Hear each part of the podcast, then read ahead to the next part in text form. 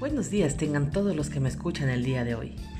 Soy Lizeth Mondragón y a través de este podcast les quiero platicar del problema que tuve durante muchos años que me generó conflictos. Y estoy segura que a muchos de ustedes también. Y me refiero al desorden. El desorden formó parte de mi vida. Ocasionó caos, estrés y depresión.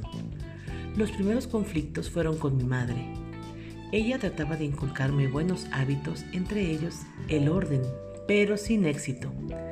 Me gané varias discusiones y sanciones de su parte. Yo iba creciendo y el desorden conmigo no me abandonaba nunca. Se extendió al plano laboral, emocional y social. Me estresaba al tener desorden y me imponía el día para limpiar yo sola o con ayuda pero lo que hacía era simplemente acomodar bien la cantidad de cosas que tenía. Me volví una súper acomodadora, una experta en aprovechar el espacio en casa y creía que en eso consistía ordenar. En pocos días el caos volvía a aparecer. Tenía más días rodeada de desorden que de orden, lo que me provocaba estrés de solo pensar que debía acomodar y entre más desorden había, más me desesperaba y menos quería hacerlo.